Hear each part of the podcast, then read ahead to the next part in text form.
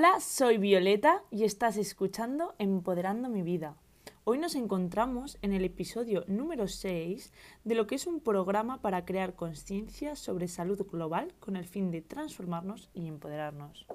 En el episodio anterior hablamos del valor de vivir la vida que merecíamos vivir y que el éxito para esto era vivir en calma, independientemente de que la vida nos presente eh, situaciones que tienden a frustrarnos, ya que buscamos determinados resultados que es muy probable que no sean como esperamos.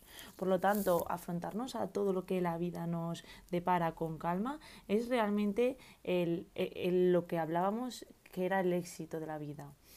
Bueno, pues sin darle más vueltas, eh, aunque este estilo de vida lo vamos a relacionar con la temática de hoy, hoy 25 de noviembre, Día contra la Violencia de Género, quería dedicarle eh, este podcast a la lucha feminista y por lo tanto hablar de feminismo y deporte como van de la mano. Bueno, para las que me conocéis, sabréis cuál es mi misión y mi lucha en la vida. Y principalmente es mejorar la vida eh, de miles de mujeres a través del deporte y el estilo de vida. De manera que al final, pues eso, vivan la vida que se merecen vivir. Em, esto no es posible, no sería posible si no trabajara y no se trabaja las cuestiones de deporte y de perspectiva de género de una manera conjunta. Em, las mujeres nacemos en base a unos estilos eh, de vida, a unos roles, a unos estereotipos que en esta sociedad no nos favorecen. Tener conciencia de los privilegios y lo que realmente nos oprime nos puede dar esa perspectiva de entender las situaciones en las que nos encontramos, eh, si son porque las hemos elegido, eh, de dónde vienen, de dónde surgen y esto nos puede dar mucho más control de, de, nuestro, de nuestras actividades de nuestros sentimientos y del camino para trabajarlo. Eh, vivir y nacer en base a esos estereotipos y a esos roles hace que las mujeres, y vamos a sacar aquí el punto número uno de feminismo y deporte, cómo van de la mano, y es que vivenciamos eh, las mismas situaciones, miedos y bloqueos. Y esto no es que lo hable yo porque lo crea, sino porque he tenido la experiencia de hablar con muchas mujeres, de eh, cada vez pues tener más experiencia en dar talleres, en hablar de deporte y mujer y eh, compartir una serie de situaciones incómodas, injustas, eh, de opresión y mm, de, limitantes, situaciones limitantes y no es de extrañar que cuando se las presento a las mujeres, en, la mayoría eh, se sienten identificadas en unas o en otras. Por lo tanto, vemos un factor común en el género en cuanto a vivenciar este tipo de situaciones. El punto número dos, como ya he nombrado, es que el sistema no nos favorece.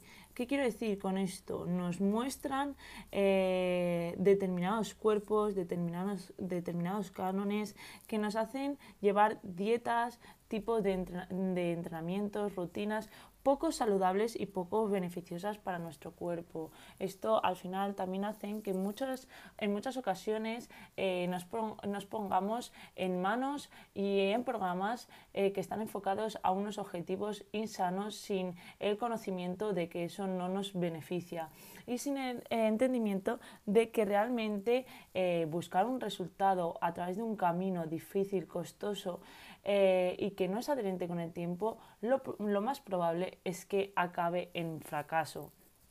Por otro lado, punto número tres es que el sistema sanitario no eh, tiene esa perspectiva de género. Y al final esto mm, nos da a entender que es importante eh, las estadísticas de que hay muchísimas enfermedades que están eh, asociadas al género femenino. Si nos encontramos con enfermedades que están eh, claramente diferenciadas con el género femenino, sería muy interesante analizarlas desde esta perspectiva.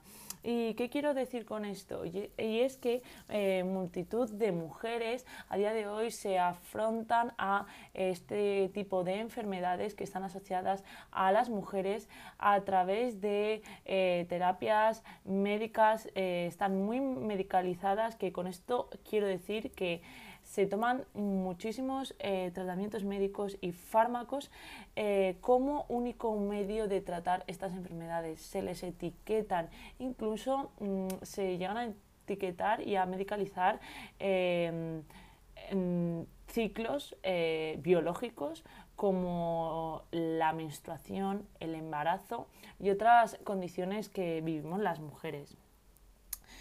Eh, el sistema sanitario con perspectiva de género iría a la raíz del problema e intentaría tratar, hacer un tratamiento eh, eliminando en parte esa medicalización medicalización que muchas veces hace a las mujeres débiles. Y un medio de todo esto sería entender eh, y, hacer estos programas de actividad física con un fin empoderante, con un fin de salud y entender que un estilo de vida sano y un estilo de, vida de, buscar la adherencia en el deporte y en este estilo de salud global, tanto física como mental, podría ser el camino. Eh, de, muchas, de, muchos tratamientos de muchas enfermedades. Eh, por lo tanto, punto número cuatro es que eh, no nos estamos beneficiando de la salud. ¿Y a qué me refiero con que no nos estamos beneficiando de la salud? Es que eh, el deporte y este estilo de vida al final nos podría proporcionar la mejor versión, la, versión más fuerte, la, versión más poderosa. Eh, podríamos adquirir todos los beneficios que el deporte nos está dando. Sin embargo, por eh, haber este, esta carencia en las mujeres, nos estamos quedando eh, sin esos beneficios y sin esa poder llegar a esa mejor versión. O sea, hay un límite que no estamos rompiendo y que no estamos, al que no estamos accediendo. Eh, sería como un techo de cristal, ¿no? Pero dentro del deporte. Por lo tanto, como punto número 5, podríamos decir que el deporte empodera y no se usa como tal. Em, es decir, las mujeres nacemos en base a unos roles eh, que los tenemos, están, están tan estancados, o sea, tan interiorizados, perdón, que no podemos salirnos de ahí. Y realmente el deporte, muchas veces cuando eh, te metes en el deporte, todos esos roles y esos cánones se te rompen cuando entiendes que tus límites están mucho más allá de lo que te han presentado, tus oportunidades también están mucho más allá, que tu físico está más lejos de lo que te habían mostrado, que puedes romper las normas y puedes actuar como la mujer que el mundo eh, no se espera que actúes. Que, mm, que es muy probable que el cuerpo ideal que te han mostrado no sea el cuerpo más funcional. Eh, que entiendas que al final tu cuerpo no es un físico, sino es, tu casa y es el que te va a, a, permitir hacer determinadas acciones, el que te va a permitir subir una montaña, ir a un sitio, vivenciar experiencias. Entonces le vas a dar esa prioridad a tu cuerpo y te va a dar igual que peses más una báscula que te diga que, que, eres más guapa si pesas menos o si no, porque no va a ser un fin estético. Entonces, eh, el deporte tiene mucha herramienta empoderadora y no se está usando como tal. Se está usando para ser cada vez más débiles y no cada vez más fuertes. Hay una brecha muy grande y con esto podemos entender que si hay una brecha muy grande en el deporte es un ámbito que todavía tenemos que luchar y desde la perspectiva feminista tenemos que entender que aquí hay mucho trabajo que hacer porque estoy viendo en estos últimos años muchísimos avances en muchos ámbitos y yo me he rodeado de muchas mujeres feministas, en muchos talleres feministas, en muchas formaciones feministas y me he dado cuenta que la mayoría de ellas no están empoderadas en el deporte. Entonces, hay una brecha muy grande que debemos trabajar porque si estos espacios todavía no se están eh, ocupando por nosotras es porque algo falla.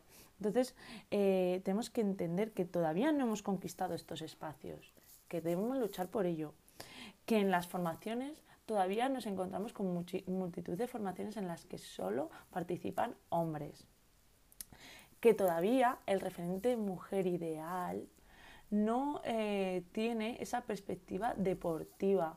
Entonces eso nos hace muchas veces que cuando eh, actuemos por identidad, porque al final lo que es eh, adherente con el tiempo es que actuemos para ser la persona que queremos llegar a ser, pues no tenemos como referente esa, ese, quiero ser deportista, pues porque sería parte de, de mi éxito y de mi objetivo con la vida. Y que al final vemos que la familiarización eh, deportiva en las mujeres todavía no es algo real, no, todavía no es algo que encuentras en los grupos de amigas, todavía es algo que, no se habla, se hablan de muchas cosas, pues mm, sí, se habla del movimiento feminista cada vez más, pero se habla del deporte, se habla de lo que sientes con el deporte, se habla, se habla de estas situaciones que vivimos, se habla de que nos sentimos incómodas cuando nos miran en el gimnasio, se queda para hacer deporte, para progresar cada vez más en esto.